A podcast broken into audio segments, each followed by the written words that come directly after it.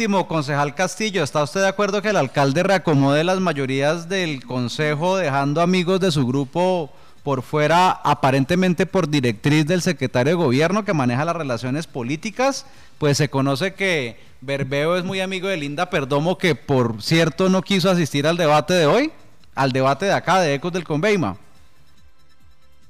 Pues Juan Pablo, ahí sí, con, el respeto eh, que me merece, eh, el señor alcalde es autónomo en, en manejar las situaciones del consejo, las mayorías son del alcalde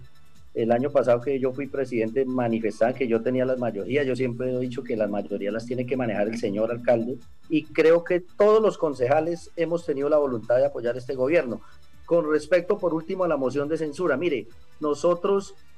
yo creo que uno de los concejales más gobiernistas que más ha ayudado a este gobierno y lo seguiré ayudando es Arturo Castillo, porque creemos en el ingeniero Hurtado, porque es un hombre que madruga y se acuesta tarde trabajando, que va a cambiar la ciudad, pero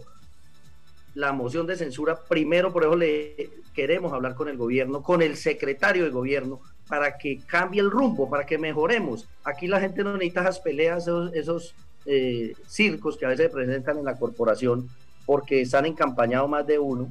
eh, que no beneficia a la ciudad. Entonces aquí es hablar con el gobierno, mejorar el rumbo, pero si, para, si no cambian el rumbo, si no aceptan errores, pues tenemos que buscar las herramientas que nos da la norma, entre ellos la moción de observación, que es un llamado de atención, que también podemos hacerlo, o la moción de censura, que es la última opción. Recordemos que la moción de censura no es un castigo disciplinario ni jurídico, es un castigo político para aquellos funcionarios que no han dado la talla o que no han cumplido con las metas. El alcalde es libre de cuadrar sus mayorías, eh, yo creo que hemos sido de las mayorías que hemos apoyado, pero tampoco podemos decirle a los ibaguereños que no vamos a criticar los funcionarios o la administración cuando cometa errores, porque esto sí sería catastrófico para una ciudad tener un consejo callado y tener un consejo que no pelee por los intereses de la ciudadanía.